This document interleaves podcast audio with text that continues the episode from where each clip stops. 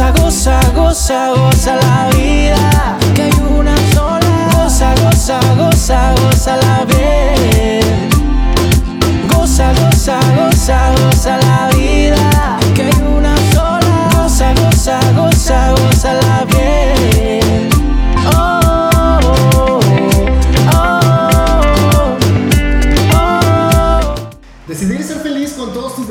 Es una elección que solo los valientes hacen. Hoy, bienvenidos todos, damas y caballeros, estamos de vuelta en el podcast de Goza la Vida y como ya vieron, eh, pues esta frase nos invita al tema de hoy que vamos a hablar sobre la felicidad. Yo como siempre soy Leonardo Andrade y me encuentro con... Hola, buenos días, tardes, noches. Ya es hora de gozar la vida. Yo soy Saulo Herrera y gracias por escucharnos una vez más, ya sea en podcast, en ¿dónde estamos? En YouTube, YouTube. en Apple Podcasts, en Spotify. Todos los canales disponibles y plataformas. Gracias por poner ahí play a nuestra propuesta. No olviden recomendarla, eh, compartirla con quien crean que les puede funcionar.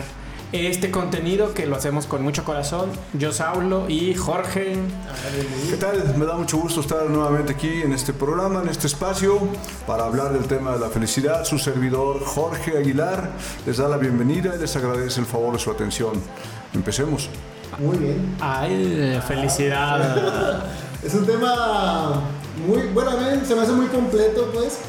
Yo creo que terminaríamos aquí horas hablando de la felicidad. Sí, de hecho, bueno, la felicidad como tal es prácticamente un estado de ánimo. Algo que nos eh, llena a cada uno de nosotros dependiendo de nuestros valores, nuestra cultura, el, el escenario en el que nos eh, realizamos como seres humanos, desarrollamos cada uno de nosotros, que es un tema creo, que yo muy, creo yo muy importante.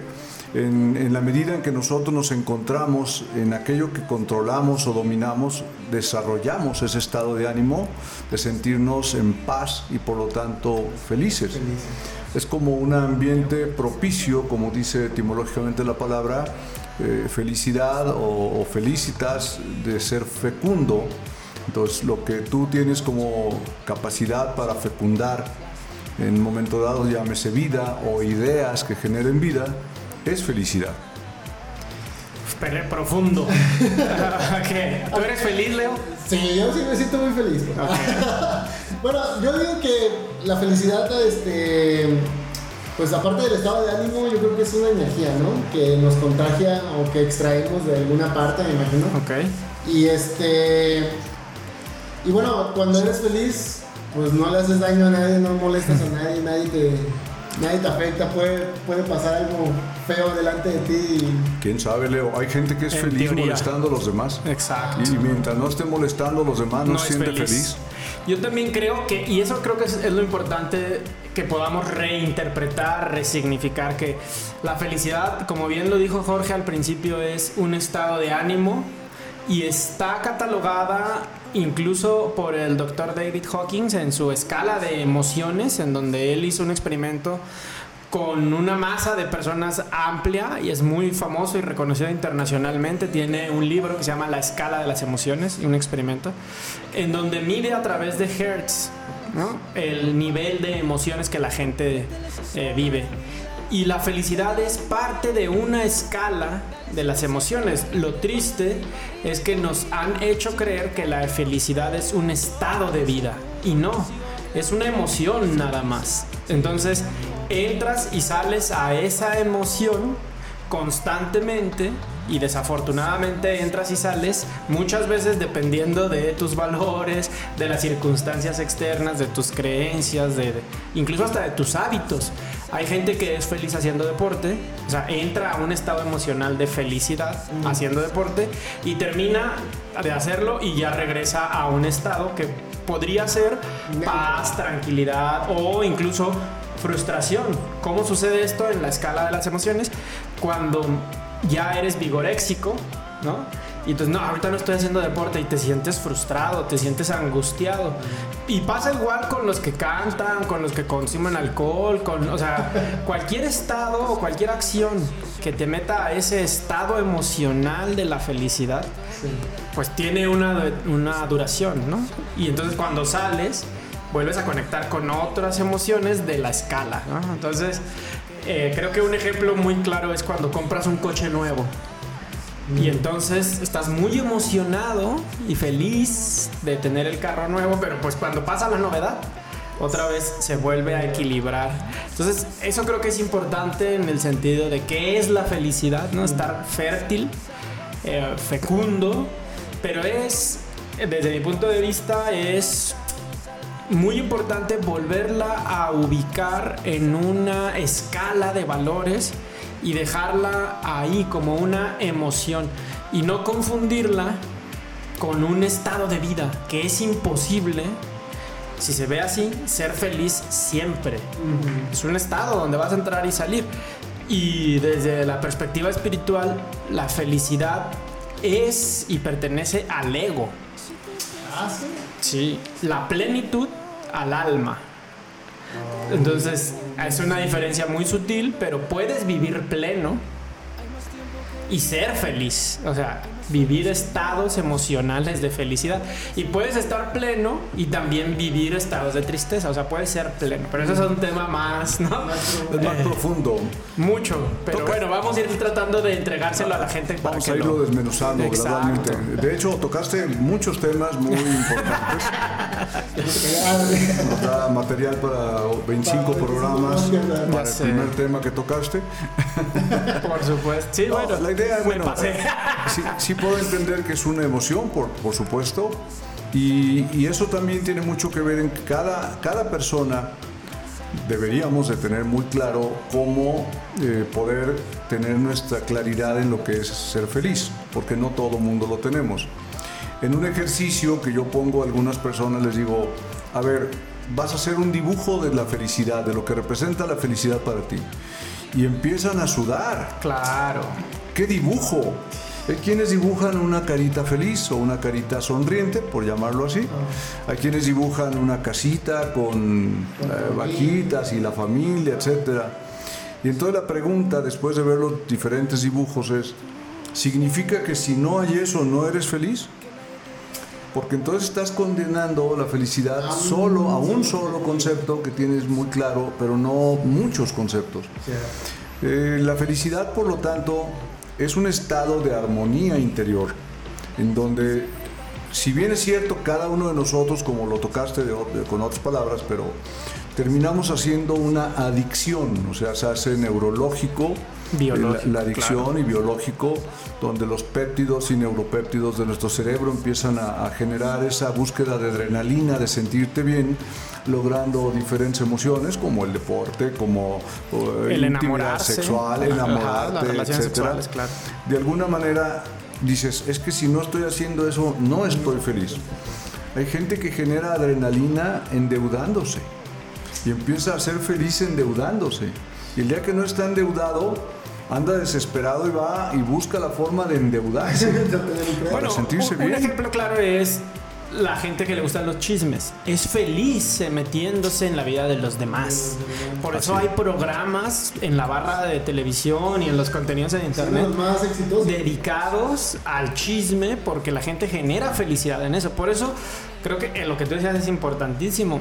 Meterlo o, o reconfigurar el concepto de felicidad. Porque yo he visto y creo que es uno de los conceptos más manoseados y pervertidos a nivel sistema.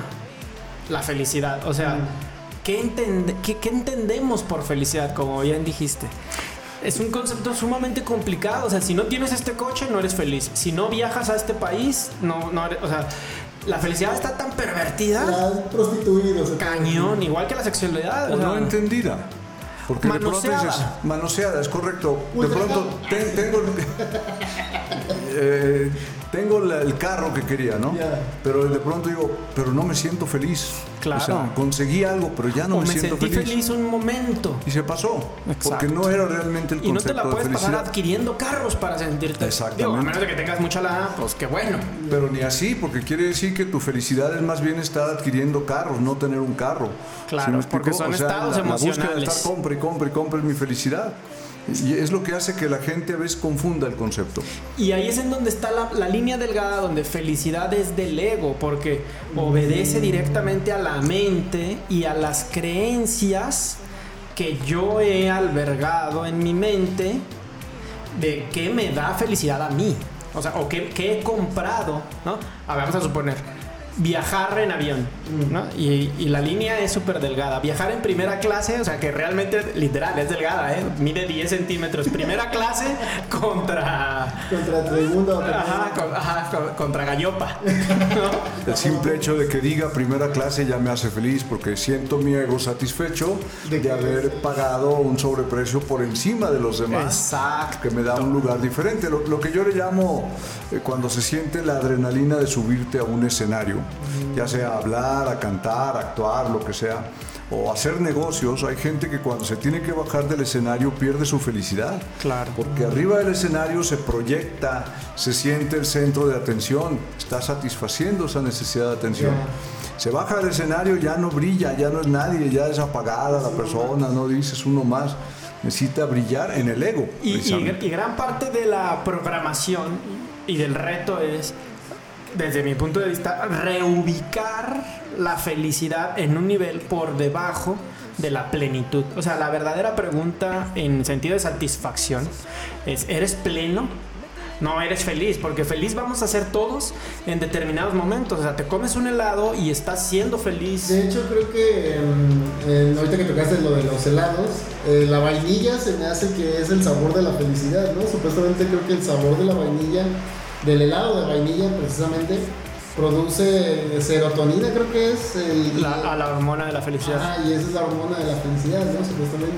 Pudiera ser No una sé. forma, ¿no? Para algunos. Es que va a ser relativo. Exacto, porque si a ti te gusta el chamoy con Con mango, ajá, entonces, ah, Qué felicidad. Qué felicidad. Aquí hay una cosa muy importante, me gustaría compartirlo con el auditorio, eh, llevando la felicidad a un término, eh, o extrapolarlo a un término diferente.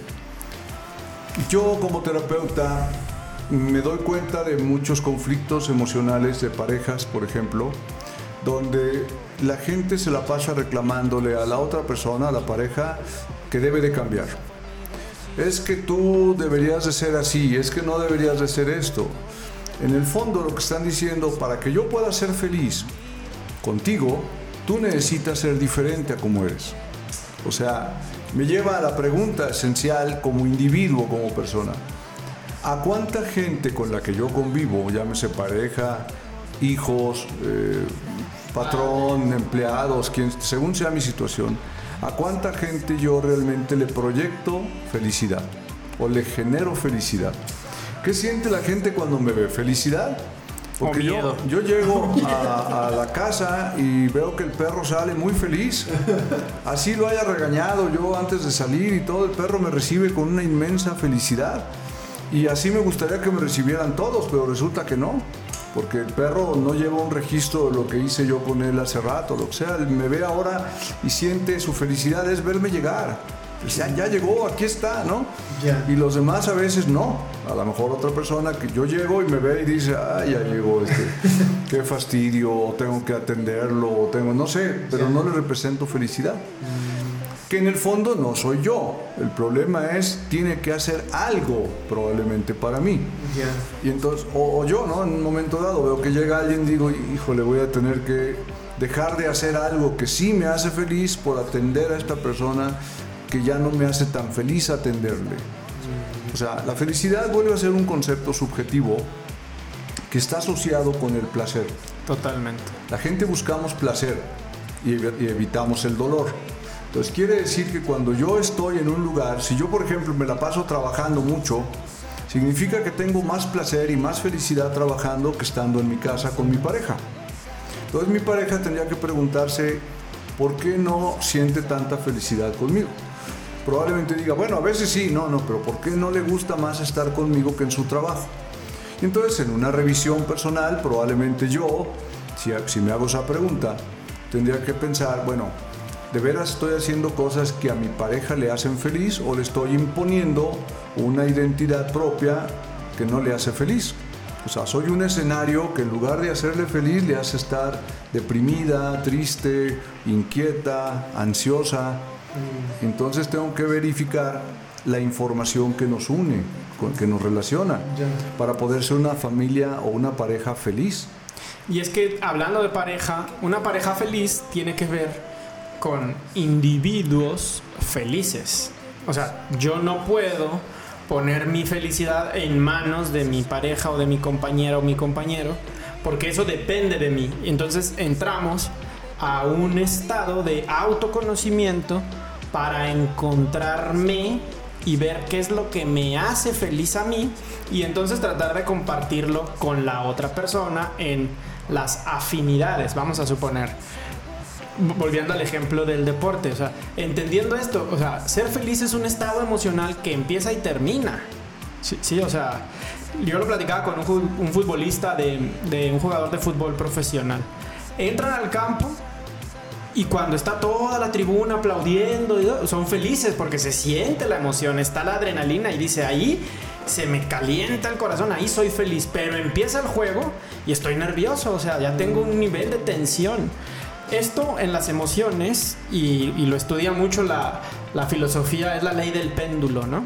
Que es la ley del ritmo en las siete leyes universales de Hermes Trimegistro, ¿no? O sea, brincamos de una emoción a otra, oscilamos en un péndulo de una emoción a otra en cuestiones de segundos. La felicidad está dentro de esa oscilación, de la felicidad al miedo. Incluso la felicidad en su máximo nivel se vuelve eh, este concepto de euforia en los partidos de fútbol, es muy claro. Todos están muy felices porque su equipo va ganando y la euforia es el nivel en el péndulo más alto que en cualquier momento se puede traspolar a violencia. O sea, solo es cuestión de que el de al lado... Ah, y yo de mi euforia sale el coraje. O sea, por eso es importante resignificar la felicidad en una ubicación adecuada en este sentido de decir, a ver, es un estado emocional que ¿qué me hace feliz? O sea, ¿qué me hace entrar en ese estado emocional? En el caso de la pareja, me hace feliz hacer deporte. Ok, me gustaría que mi pareja hiciera deporte para entonces ser felices los dos en ese momento. Pero si tu pareja no, no tiene nada que ver con plenitud. No tiene nada que ver con, tener un sentido en la, vida. Es nada más un estado emocional. Si tu pareja no le gusta, pues ahí sí ya tendrías que tomar la decisión. ¿va? ¿Puedo vivir con eso? O buscar otra alternativa, ¿no? Claro, pero empieza en el autoconocimiento. Probablemente lo que menciona Leo, eh, buscar otra alternativa. Y me voy a inclinar por lo siguiente. Creo que el gran problema es que hemos significado la felicidad a ciertas cosas exclusivamente. Claro. Si nosotros, como dijiste bien, en una felicidad, en una pareja feliz es porque hay dos personas felices que comparten el excelente de su felicidad. La idea es, soy feliz como un futbolista si gano o si no gano. Por el simple hecho de jugar, de, de poder estar en una competencia, en donde si el otro gana, voy a ser muy feliz porque ganó porque su alegría me va a hacer también a mí alegre y me va a hacer sentir feliz. Y si yo, gano también. Ahí yo nada más lo, lo traspolaría entonces no a felicidad, sino a plenitud. O sea, soy pleno independientemente, ¿no? Porque sí, y quizá en el estado más profundo de, decir estoy haciendo lo que me gusta. Y aunque a veces hacer lo que me gusta también me duela. O sea, un futbolista tiene que pasar por procesos de sufrimiento físico, fatiga, cansancio, entrenamiento. No todo es felicidad, pero son plenos porque saben que nacieron para eso. O sea, bueno, la plenitud tiene un grado mucho más. Ojalá entremos ahorita al tema, si no lo. Sí, de hecho, entiendo y, y, estoy de acuerdo. La plenitud va conectada o va a la par de la felicidad desde el debería ser. A lo mejor no es, porque hemos dicho la felicidad es nada más un concepto asignado a ciertas eh, situaciones que emocionalmente alteran completamente, me, dopan, por llamarlo así, está la dopamina, donde empiezo yo a sentirme pleno haciendo eso. Sin embargo, si yo amplío el concepto felicidad, que es una forma que yo he, utilizado en mí, he estado en ocasiones en que he estado enfermo, en cama, porque porque hice todo para enfermarme y lo logré, evidentemente, aunque después te des cuenta. y te preguntan, ¿cómo estás? Y les dices, muy feliz, muy bien. Y entonces la pregunta de las personas, ¿cómo estás muy feliz? ¿Estás enfermo? Estoy enfermo, pero estoy feliz, porque dentro de la enfermedad estoy vivo y tengo la posibilidad de sanar y tengo la posibilidad de lograr muchas cosas. Así me dijeran todos los médicos del mundo que no, mientras yo piense que sí, lo voy a lograr, porque es mi cuerpo el que estoy manejando, ellos no manejan mi cuerpo. Si yo les concedo el poder a ellos, evidentemente tendré que asumir lo que acepto en conciencia como información. Claro. Pero si no es así, yo tengo la posibilidad de buscar las alternativas y eso me hace feliz. Que mientras estás vivo tienes todas las posibilidades y eso es motivo de felicidad. Y mucha gente le significa la felicidad nada más tener un estado de, de salud plena. Y eso le llaman plenitud. Dicen, no, plenitud es estar vivo. En la plenitud de estar vivo tienes todas las posibilidades, porque vives en un universo de todas las posibilidades. Cualquier cosa que tú te puedas imaginar lo puedes lograr, cualquiera. La pregunta es, ¿eso que te imaginas realmente te, te jala hacia ello? O sea, es, es, tan fuerte la necesidad de eso que aspiras para que te saque adelante, porque si no, te vas a quedar donde estás. Y es donde estás feliz. Sí. Entonces, a ver, eh, felicidad se puede determinar, entonces ya dijimos en, en psicología y en química, es, es hay una hormona. O sea, un proceso bioquímico. Un proceso bioquímico, eh, también están los estados de felicidad. Ajá, que es como, sería más como física cuántica, Ajá. porque tiene una comprobación a través de un proceso Pero entonces es científico. algo que se persigue, es algo que se debe de obtener o, o es algo que simplemente puede nacer de uno mismo. O sea, O sea, como estado emocional, ajá. Tanto se, se nace de ti mismo, Mm. pero también se puede perseguir, porque los estados emocionales siempre van a estar condicionados a los pensamientos. O sea, yo pienso algo y luego entro en la emoción, aunque es muy sutil, pero primero pienso y luego siento. Mm. Si yo pienso en algo que me genera miedo, voy a sentir estrés. Si yo pienso en algo que me genera preocupación, angustia, ¿no? Si yo pienso en algo bonito, voy a sentir felicidad. Mm. Entonces yo puedo entrar a un estado de felicidad de manera consciente, yo, yo lo puedo lograr, pero también puede ser inconsciente, de pronto, o sea, o no provocado. Mm. De pronto alguien te, te da un regalo y, no sé, un reloj, ¿no? Y tú estabas esperando un reloj. Y eso te hace tener una emoción. Pero se aviva más la emoción, se puede decir. Sí, ¿cuál es el riesgo? Que al final todas las emociones entran y salen. O sea, ya cuando ya te pones el reloj y al día siguiente pues ya se te fue la emoción. Ya, ya, ya Ya, sí, pero, o sea, la felicidad está dentro de una escala de emociones de alta vibración. Eso es lo bueno, eso es lo padre, eso es lo... Pero lo que estamos platicando es como, como un cohete, se puede decir. Efímero. Prende y ya. Es que lo, lo que Saulo está hablando desde mi percepción Mm. es una manera de establecer ciertas emociones conectadas a la felicidad. Para mí hay dos emociones prácticamente nada más que podemos atribuirles diferentes palabras o, o connotaciones, pero son el placer y el dolor. Entonces, si por ejemplo una persona dice estoy deprimido pero estoy feliz, quiere decir que estando deprimido siente placer. Siente placer, claro. Y estando alegre y eufórico siente dolor. Eh, no sé si les ha tocado conocer, a mí sí, gente que de pronto llega a una fiesta y ve que la gente que está en la fiesta están eufóricos, gritando, eh, celebrando y hacen fiesta y se ríen a carcajadas y la persona voltea y dice, es que yo no sé qué les causa tanta gracia, están locos, la verdad, ve nomás, tan locos todos estos, tan, ¿cómo pueden estar felices con ese griterío? Porque la persona asocia más placer al silencio, a la tranquilidad, que a la euforia. Ah, Entonces, ambos tienen razón, que ese es el punto importante. Dices, los dos, el que está solo allá, aislado, sin ruido, sin nadie, está feliz así. Y el que está acá en la fiesta celebrando está feliz así. Pero ninguno de los dos ha logrado lo que tú mencionabas, la plenitud. Es decir, con ruido, sin ruido, con gente o sin gente, me siento pleno. Por lo tanto, me siento feliz.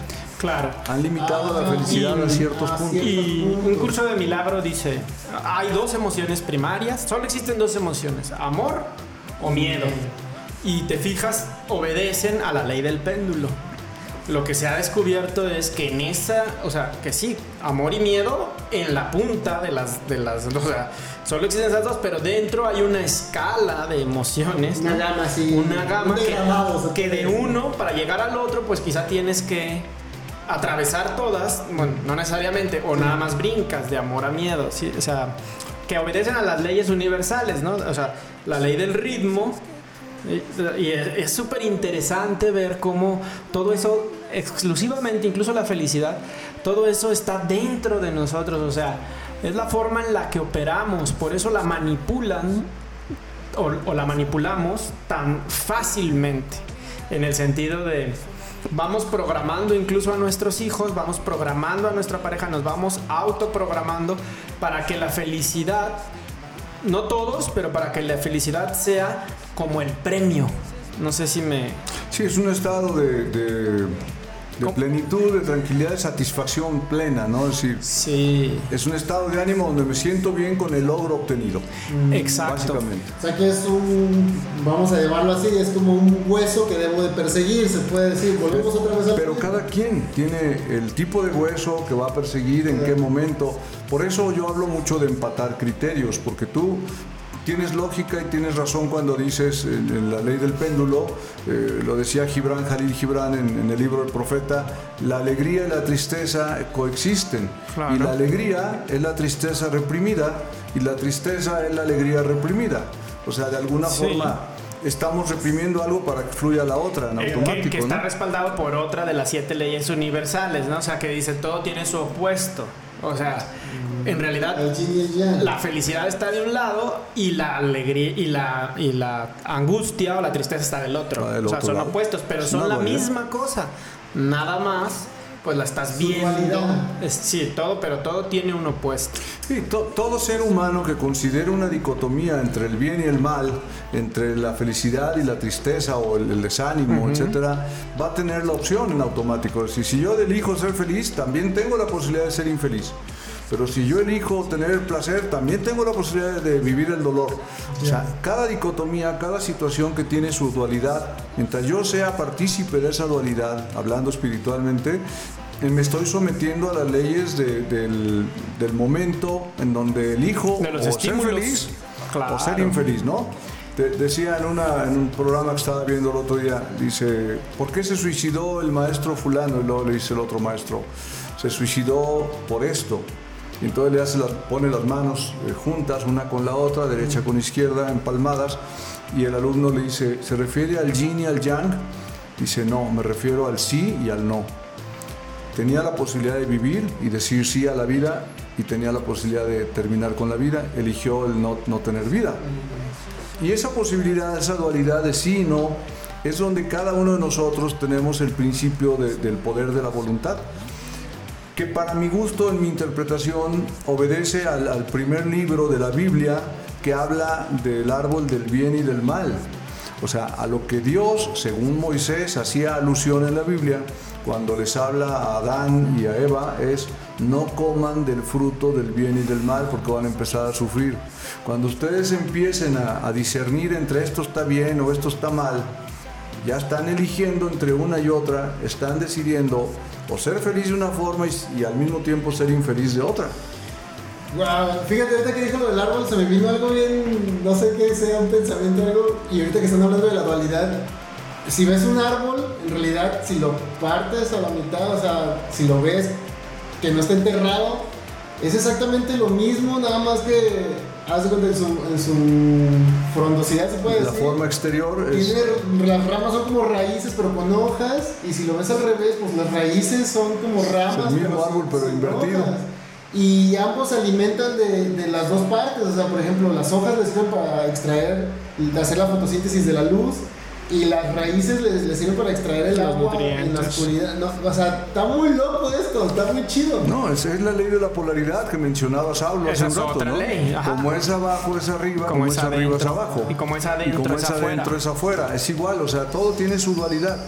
Porque eh, en, el Evangelio decía eh, Jesús que cuando llegaras a un pueblo donde no había fe o donde no eras bien recibido, a una casa, te salieras de ahí, te limpiaras, te lavaras los pies, que quitaras toda la tierra de ese lugar, porque te contamina. Por eso los chinos dicen que todas las enfermedades entran por los pies. Como la Tierra guarda también polaridad magnética, nuestro cuerpo magnético también está conectado a ella. Entonces llegas a un lugar donde la polaridad es contraria a lo que tú buscas y te va a contaminar tu campo de energía. Entonces sacúdete rápidamente eso, porque si no te puedes enfermar. Está entrando con la Claro, conexión. Por eso existe el concepto este del herting, ¿no? Que es caminar descalzo, porque la Tierra equilibra la polaridad neutral o negativa para que tu cuerpo vuelva a... Pero bueno, es otro tema todavía Sí, mucho. sí, sí. Eh, digamos que ahí estaríamos hablando metafísica o, o física cuántica. Física cuántica, mecánica cuántica. En el sentido de emociones y de felicidad, de, de darle a la gente algo que pueda entender un poquito más claro, yo en, el- en la práctica, pues, ¿no? Yo le recomendaría, hay el, el libro buenísimo este de Víctor Frank, ¿no? El hombre en busca del El sentido. hombre busca el sentido, sí. O sea, buenísimo porque él está tratando de ser feliz dentro de un campo de concentración nazi, encontrándole un sentido a elegir la vida y creando en su mente pues nuevas configuraciones para poder salir adelante y elegir la vida. Es un tema mucho más allá de la felicidad. Ahí está claro. Es como la película de La vida es bella, ¿no? Que era también así. Encontrarle lo positivo al momento que tienes que y vivir. el Es sentido, o sea, la parte profunda de la emoción, la parte, la- el, el secreto escondido dentro, porque si te quedas nada más en lo superfluo de la felicidad, que nos lo han vendido o lo hemos comprado, y el marketing lo promueve como el adquirir cosas, Mm. no estamos conociendo el, el verdadero sentido, pero ya de nuestra existencia. O sea, así como hay mucha gente que es feliz consumiendo mucho, hay gente que es feliz sin nada. Mm. ¿no? O sea, pero en lo profundo de la emoción, o sea, detrás de la emoción de la felicidad, existe esta plataforma, las raíces, como bien decías tú en el árbol, que tienen que ver con el sentido, con, con el propósito de mi existencia, con la plenitud, con sentirme no, no feliz, ya la felicidad está digamos que adjunta a haber, a haber descubierto, a haber despertado esta parte profunda en cada uno de nosotros. Y entonces se va dando, ¿no? Se va connotando, se va de eso. Ahora una pregunta, ¿la felicidad o cualquier estado de ánimo se puede alargar? O sea, es- hablábamos ahorita de que, por ejemplo, si tengo un logro, pues se prende ahí la chispa de ah, sí, que soy feliz y todo, pasa la euforia y ya otra vez vuelves abajo. ¿Se puede, habrá una forma de alargar ese momento para que no sea solamente con un chispazo y, y- y pase el momento? O sea, lo puedas extraer un poquito más. Mira, eh, volvemos a los conceptos que tenemos como comprados, lo que mencionaba Sablo ahorita en alguno de sus temas. Cuando nosotros entendemos que la vida dura solo un momento a la vez, pretender alargar al siguiente momento o al siguiente momento eh, es como desperdiciar el momento presente en querer construir los siguientes momentos sin estar viviendo el que tienes. Sí, por eso te digo, o sea, se puede extender el... Sí se puede extender. Sí, o sea, sí se puede, eh, siempre y cuando tengas la plenitud de vivir el momento presente, que tengas la experiencia que la puedas continuar. Ya. De la misma forma como cualquiera de nosotros recuerda un acto o un hecho negativo de tu vida y en ese momento tu estado anímico se vuelve a poner en un estado depresivo, de tristeza, porque a la mente le da lo mismo pensar que hacer. Así haya pasado hace 20 años, si, si tú piensas en algo que en aquel momento te generó una, una situación de colitis nerviosa como consecuencia, y lo vuelves a recrear con lujo de detalles, lo más seguro es que el día de hoy y mañana vuelvas a andar con colitis nerviosa. Y, y que eso es lo, eso es lo peligroso, que se tan, tan natural es recrear o alargar los estados emocionales que en la polaridad de felicidad y tristeza estamos muy acostumbrados a alargar nuestro estado emocional de tristeza. Así es. Porque es lo común, o sea, para alguien que está def- em, viviendo una depresión, puede alargar la depresión, consciente o inconscientemente, pero cada que te pones en el piso, cada que te tiras para que te levanten, ¿no? Cada que te pones en el papel de víctima, estás alargando la emoción. Ese es el más común y eso es lo peligroso. O sea, sí se a tu pregunta, sí se puede. Lo raro y lo más gacho es que lo hacemos inconscientemente con lo negativo. Entonces, ¿cómo te está yendo mal? Y se juntan las señoras a presumir quién está más enferma. No, me duele la cabeza. Anda, no es nada. A mí la cabeza, las piernas y la espalda. Y la otra, anda, no es nada. A mí- Tú estás alargando. Y termina siendo parte de su felicidad estar hablando de eso. Lo recrean, se hacen adictas a eso. Ya. Por eso eh, hablaba yo de un momento presente, de vivir el momento actual, aquí y ahora, que, que aunque suena muy comercial el término, es una realidad. Porque cuando yo vivo este presente, identifico si estoy siendo movido por la plenitud del amor, como mencionabas de las dos eh, eh, emociones, las únicas dos emociones, Amor y o- o miedo. es el miedo el que me está moviendo en este presente. Y cuando me refiero al miedo, háganse ustedes el cuestionamiento allá donde nos estén escuchando.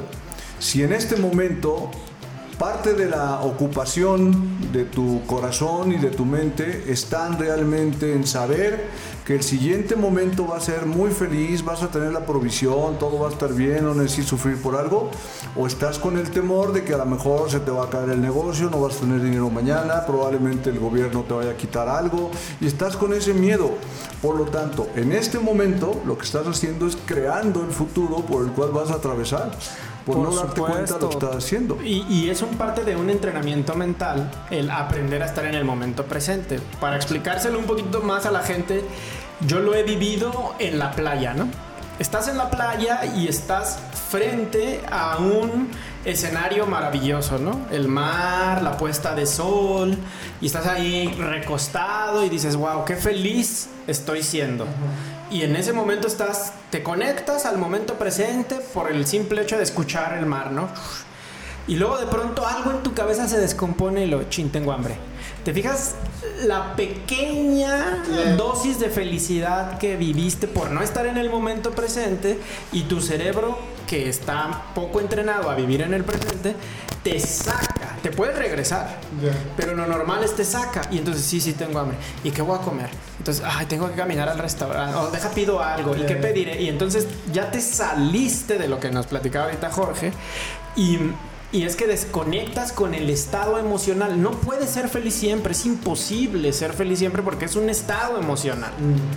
¿sí? Ah, Si buscas vivir pleno, incluso con hambre, o eh, frente al sol, pues estás viviendo pleno, eso te toca. Pero la felicidad, put, si, si tu objetivo es la felicidad, te van a traer como pelota de ping pong, o sea, va, porque es normal. Esa es. A menos que le llames felicidad a cualquier momento y cualquier situación que ocurra en tu vida. Porque en ese momento estás entendiendo con aceptación que absolutamente nada, y lo, voy a remarcar aunque suene eh, ridículo si tú quieres, pero absolutamente nada de lo que me sucede o te sucede es ajeno a ti.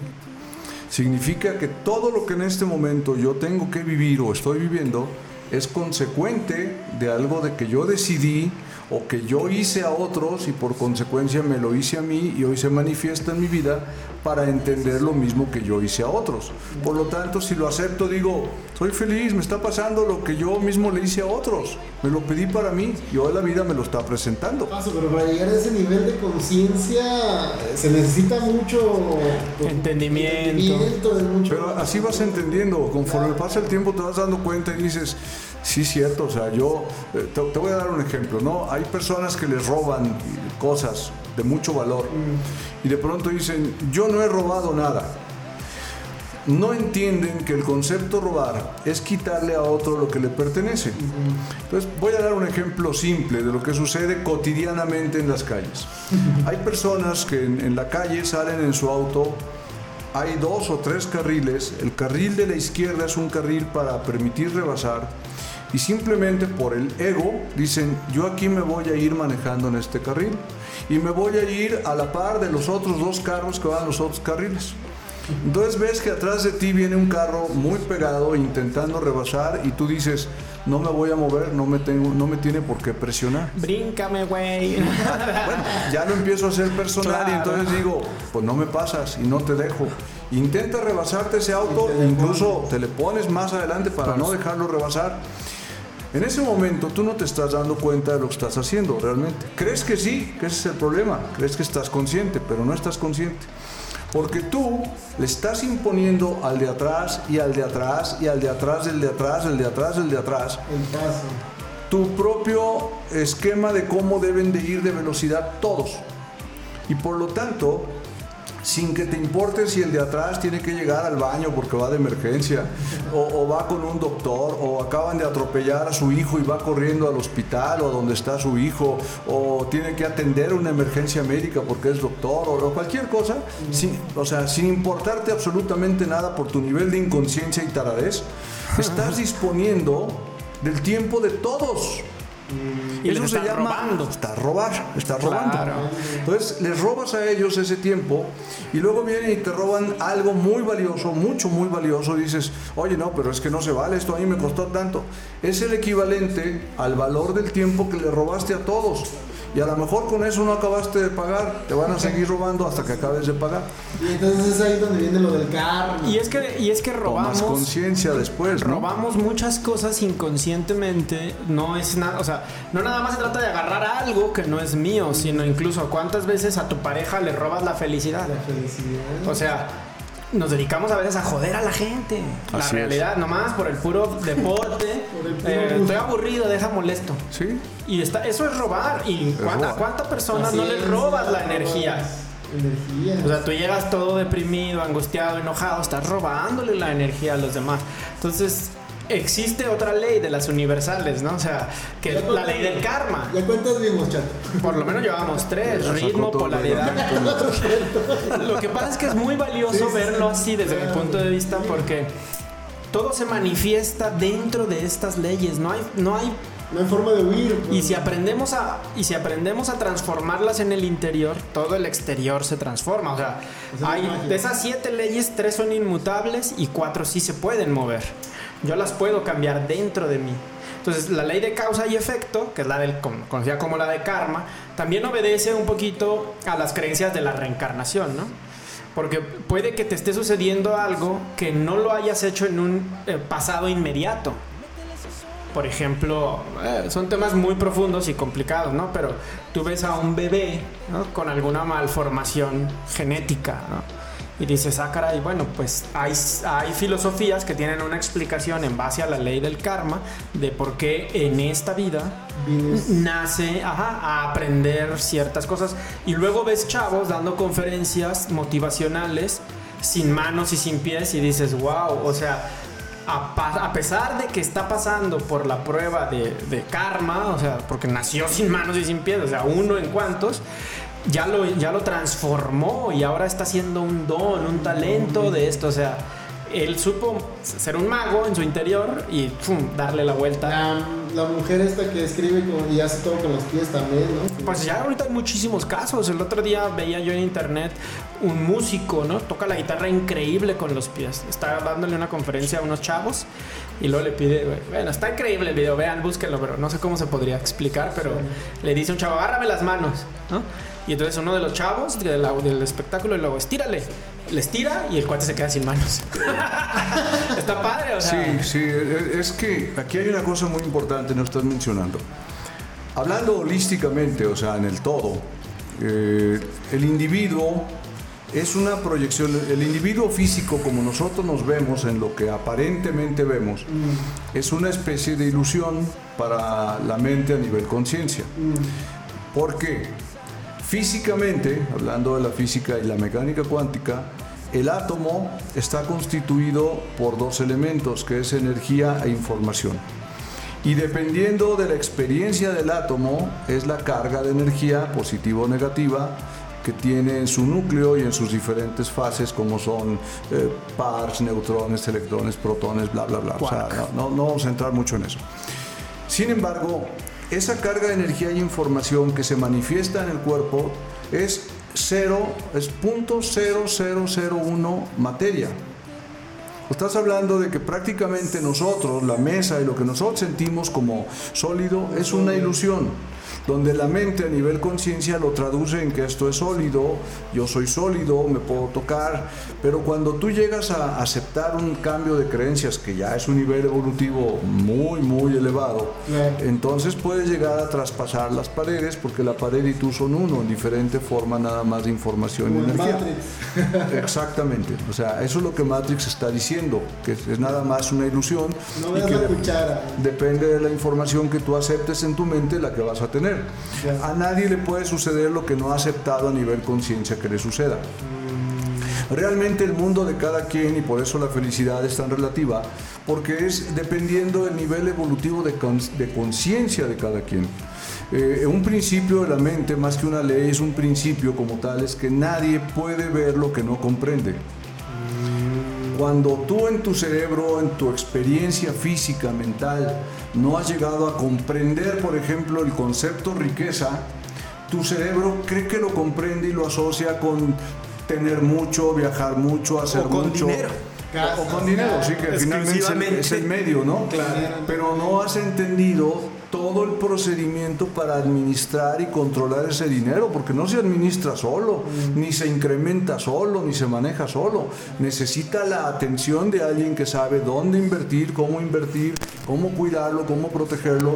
Y si una persona no tiene la conciencia de todo eso, va a aspirar a lo que es el resultado, como si fueras a comprar el trofeo de algo que no te has ganado. Ya. Entonces dice, mira el trofeo, tengo el primer lugar, pero no te lo ganaste. No, pero te- esa es una, una estupidez.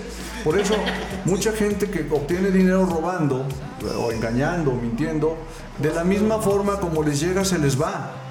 No se conserva con ellos porque no saben cómo conservarlo y no saben cómo incrementar la riqueza.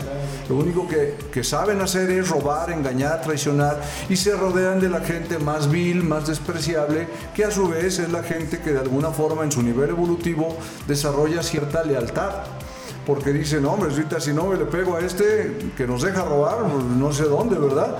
Y entonces son muy leales al que los deja robar, al que los deja hacer tranzas y chuecuras y todo. O sea, Y- no estás hablando de políticos, ¿verdad? no, no, no, no, no, no, no, No, digo- no, nada más para aclarar que, Eso es- que pasa en otro planeta. Es lo que pasa en otro mundo, aquí no. Yo estoy hablando De para- casos a aislados lo que... mejor alguien a nivel conciencia lo asoció, Exacto, pero no, o sea, yo, eventualmente yo- yo podría estoy suceder. hablando de personas normales, Oye, comunes, ¿no? y, y dentro de, de ese mismo ejemplo, eso es lo peligroso de, com- de comprender o de buscar la felicidad como un estilo de vida, porque incluso en ese ejemplo, realmente son muy felices. Sí, Ya. así es. O sea, de verdad, el político es si es feliz mintiéndole a la gente. Digo, no todos, evidentemente habrá honrosas excepciones. En otro planeta, dice. Pero Eso dijo, ¿no? el, el grado de el grado de felicidad y de el estado de la emoción y el grado de intensidad de la emoción es tan personal, es tan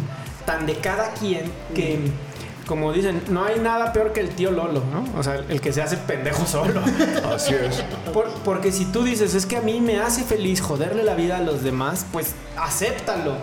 Y pues paga las consecuencias. Ahí está la ley de causa y efecto. O sea, va a llegar alguien no más complicado que tú, o no sabe cómo la vida te regresará a la prueba. Bueno, te van a regresar en, en otra u otras existencias, otras vidas, a sufrir lo que provocaste a los demás y lo vas a entender hasta que misma, no lo sufras. De pronto una enfermedad terminal dolorosa o cosas así que... Pero ese es un periodo muy breve, o sea, si creaste demasiado daño a muchísima gente, te vas a aventar 387 existencias de la forma más terrible hasta que llegues a entender que ese dolor no lo quieres ni para ti ni para nadie.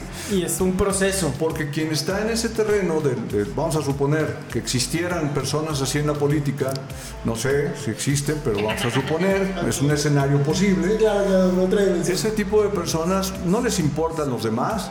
Eh, se- le dicen, ¿pero qué no te das cuenta que estás generando pobreza a la gente, engañándolos, mintiendo, esto? No, es normal, así ellos están acostumbrados, así está bien. O sea, ellos se autoconvencen en eso y se sirven de esas personas. Entonces después van a tener que experimentar que alguien se sirva de ellos en algo que aparentemente es injusto, Claro. pero realmente es la equidad de lo que tú ¿Te has provocas. puesto a pensar en ese sentido cómo la felicidad es demasiado manipulable? Entonces ese es el peligro y el riesgo de crear un concepto de una vida en torno a la felicidad. O sea, sería incompleto el elegir vivir así, porque estás viendo nada más la parte del betún del pastel y no todo el pastel Todo el completo pastel completo. que implica la vida y que evidentemente habrá momentos en donde no puedas ser feliz porque las circunstancias No te lo permiten, o sea, a veces toca llorar la pérdida de alguien y no te vas a no te vas a salvar de eso o el sufrimiento físico de No. alguna enfermedad y eso toca. Bueno, también, pero también existe, como decía hace rato Jorge, eh, siendo feliz con, con las emociones contrarias, ¿no? Por ejemplo, yo el otro día recordé a mi abuelita que paz descanse, y, pero me, me acordé de un momento muy feliz con ella, y eso me hizo llorar, pues me puso triste, pero no sé, o sea, cómo se puede asociar, o sea, estaba siendo feliz mientras tenía mi tristeza, pues no, no sé si me explico. el recuerdo te hacía feliz y te hacía la tristeza no tener quien te provocara esa felicidad. Yo no, yo no he experimentado, pero ese es mi proceso, ¿verdad? O sea, en etapas de sufrimiento no he experimentado felicidad, pero sí estoy siendo consciente. O sea, Claro. me tocó vivir hace poco un proceso de depresión. Mm. Y yo sabía que estaba deprimido y estoy deprimido y no quería salir y duré 15 días encerrado. Y no estaba haciendo nada feliz. O sea, pero conscientemente decía, ok, estoy atravesando un proceso de depresión. Depresión. Entonces, e igual, ahí con un poquito de entrenamiento, ¿no? Y la meditación y todo lo que ya había vivido. A ver, ¿lo quiero alargar o lo detengo? Esa sí es mi responsabilidad. Entonces, llegó un momento en que dije, ya, aquí se acaba, pues, pero no fui feliz, o sea, no he logrado eso. Sí he logrado ser consciente. Pero te diste cuenta que es lo que no quieres. Y, y al ser consciente, ¿no? Dices, esto que estoy sintiendo y que Ajá. estoy experimentando se va a terminar. Sí depende de mí cuánto tiempo eh, Prolongue. lo, lo prolongue. Y entonces ahí puedo ser eh, no feliz, pero eh, puedo ser pleno en el sentido de que ya lo vi, o sea, ya me di cuenta y acepto esa realidad. Mm. Y entonces puedo estar con las emociones neutrales, ya no tan, o sea, entendiendo felicidad en una escala de vibración, por ponerlo así, como, ah, tengo que estar contento y sonriendo. No, a veces no. Y está bien. De hecho, eh, quiero pensar que ese estado anímico de depresión que tú experimentaste es la primera vez que lo experimentabas o al menos con esa intensidad. Porque Y- fue muy intenso. Y, y al ser una experiencia nueva, desagradable, o sea, no fue agradable la experiencia, evidentemente dices, aprendí cómo no quiero estar, por lo tanto ahora desarrollo con toda la, la preparación que he adquirido la manera de salirme rápidamente de ahí. Pero seguramente hay muchas personas que puedan estarnos escuchando y que dicen, bueno, pero díganme cómo puedo dejar de ser infeliz, porque, porque yo vivo muy triste y no sé cómo ser feliz. Y no se está dando cuenta que en esa tristeza sí está feliz, porque no ha hecho mucho para salirse de ahí.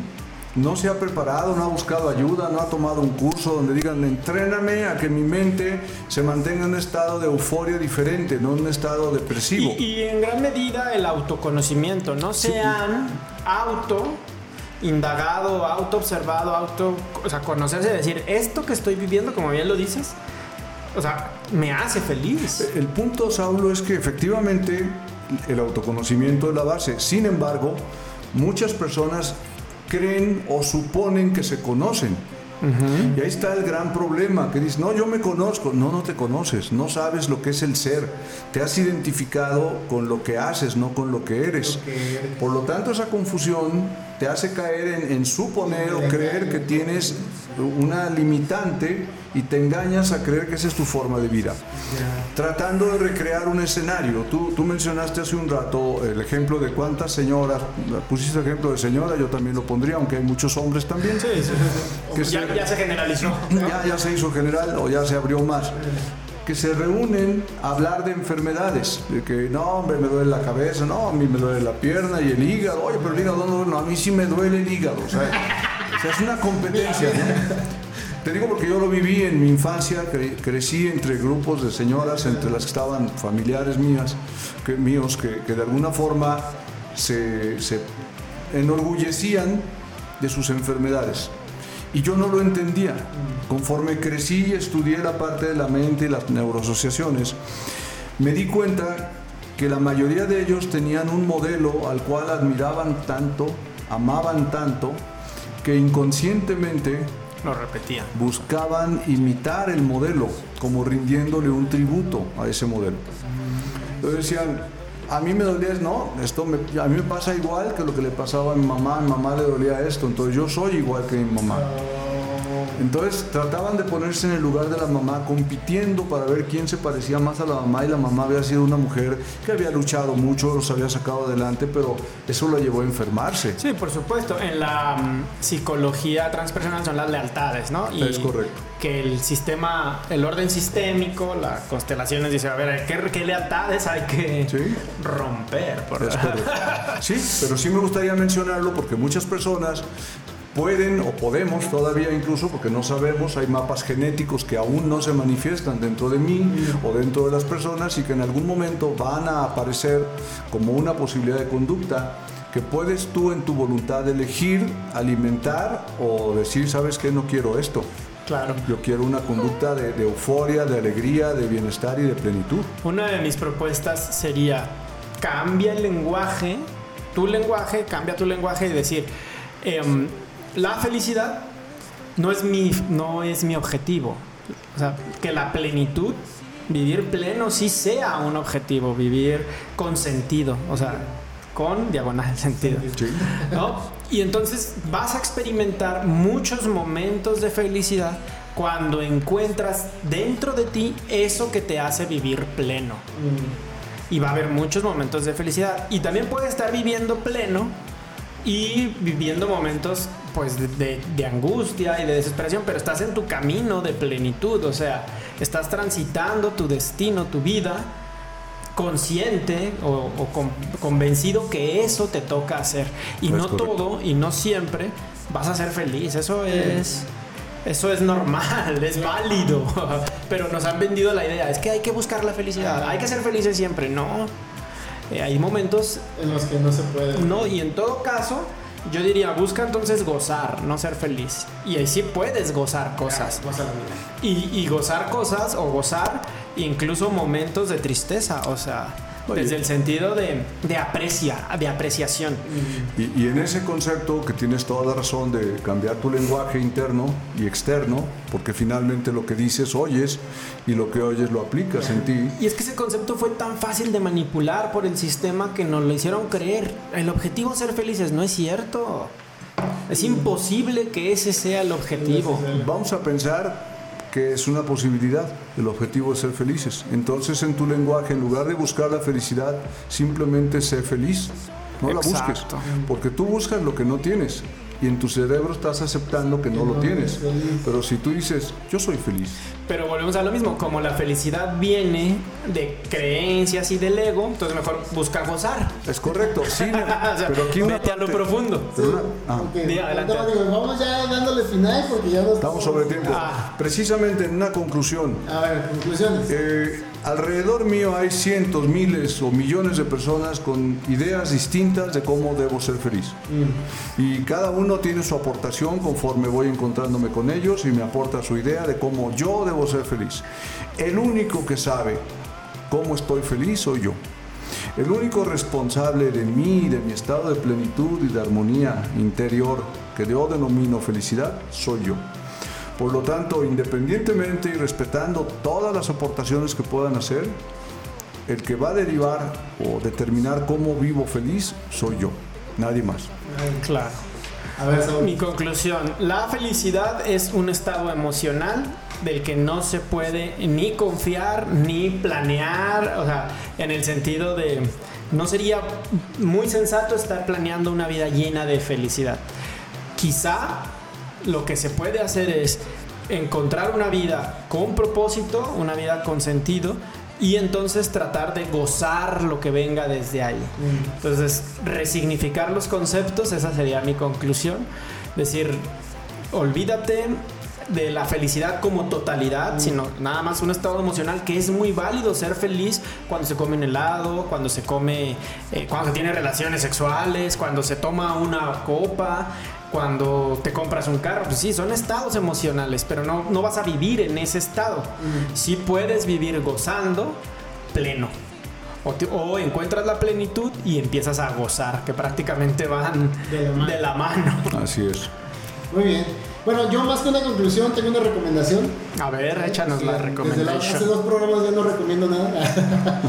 Les recomiendo que No, sí, les recomiendo, bueno, yo siempre soy de películas y series y todo ese show, entonces les recomiendo muy, muy ligado al tema, ya lo comentábamos ahorita atrás de, antes de empezar a grabar, Eh, la película de Trolls eh, habla sobre la primerita, porque hay dos, la primerita película de Trolls habla sobre tal cual, la felicidad. Son una serie de criaturas eh, que ellos viven siempre cantando, abrazándose, siendo felices. Y este, los descubren unos seres que se llaman los vertenos, que son como unos pues trolls pero gigantes. Y ellos al ver que, que los trolls eran felices, pues los capturan y se los llevan a su reino. Y ahí los mantienen para llegar a un cierto momento en el que me imagino que se multiplican demasiados trolls. Hacen el trollsticio, que es comérselos para ser felices. O sea, son- solamente un día al año son felices al comerse los trolls. Entonces, Les hay- roban, ahí también les le- roban la felicidad. Y hay una parte también muy interesante en la película en el que uno de los trolls no es feliz por una pérdida. Entonces él se, él se apaga. Cuando los trolls no son felices, en vez de ser brillantes, coloridos, se hacen opacos. Entonces está muy bonita la historia, está muy padre y, y si lo vemos con conciencia nos lleva a un nivel de reflexión muy, muy, muy padre. Entonces Excelente. está muy chida la película, se la recomiendo. Trolls, vean. Muy bien. Muy bien, Muy gracias. bien, gente, pues nos pasamos a despedir, creo que ya nos pasamos del tiempo. Eh, les recordamos que estamos en Spotify, estamos en Apple Podcast, en Google Podcast, en YouTube. Nos encuentras en Instagram y Facebook como Goza la Vida Hoy y Goza la Vida MX. No se pierdan los próximos episodios que seguramente Sí, vamos a. Bueno, ¿quieren que dé también igual esta semana tema o, o lo planeamos? no adelante. ¿Sí? Adelante. Ok, el tema para la siguiente, el siguiente episodio será mentalidad de crecimiento. Ah, ok, ¿vale? interesante. Para irlo estudiando. Muy bien. Para todos los que quieren crecer, básicamente. Crecer. Exacto. Pues muchas gracias, adiós. Nos vemos, hasta la próxima. Goza la vida, que hay una sola. Goza, goza, goza, goza la Goza, goza, goza, goza la vida. Que hay una sola. Goza, goza, goza, goza la vida.